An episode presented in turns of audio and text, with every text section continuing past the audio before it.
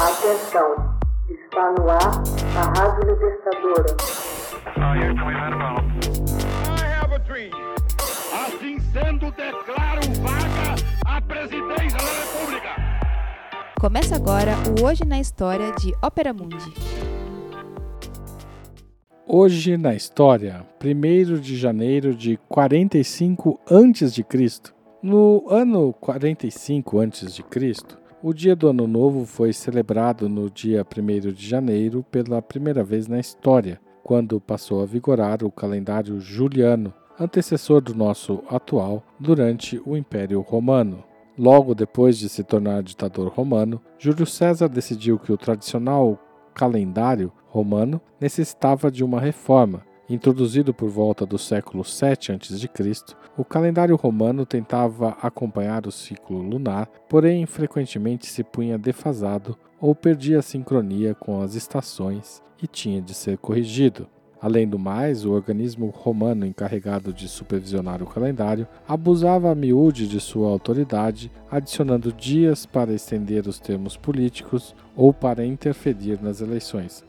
Além do mais, o organismo romano encarregado de supervisionar o calendário abusava a miúde de sua autoridade, adicionando dias para estender os termos políticos ou para interferir nas eleições. Ao montar seu novo calendário, César convocou a ajuda de Sosígenes, um astrônomo de Alexandria, que o aconselhou a abandonar completamente o ciclo lunar e adotar o ciclo solar, como faziam os egípcios. A duração do ano foi calculada em 365 dias, mais um quarto, e Júlio César adicionou 67 dias ao ano de 45 a.C., fazendo o ano 46 a.C. começar em 1 de janeiro em vez de 1 de março.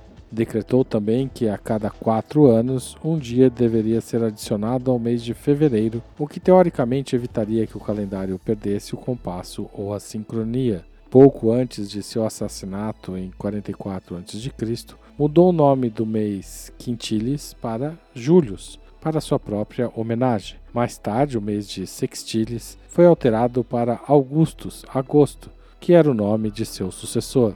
A celebração do Ano Novo em 1 de janeiro caiu em desuso durante a Idade Média, e mesmo aqueles que obedeciam estritamente o calendário juliano não observavam o novo ano exatamente em 1 de janeiro. A razão para este comportamento se devia à falha de cálculo de Sosígenes e César. O valor correto para o ano solar era de 365 dias e uma fração de 242199 sobre 1000, ou seja, um pouco menos do que 365 dias e um quarto.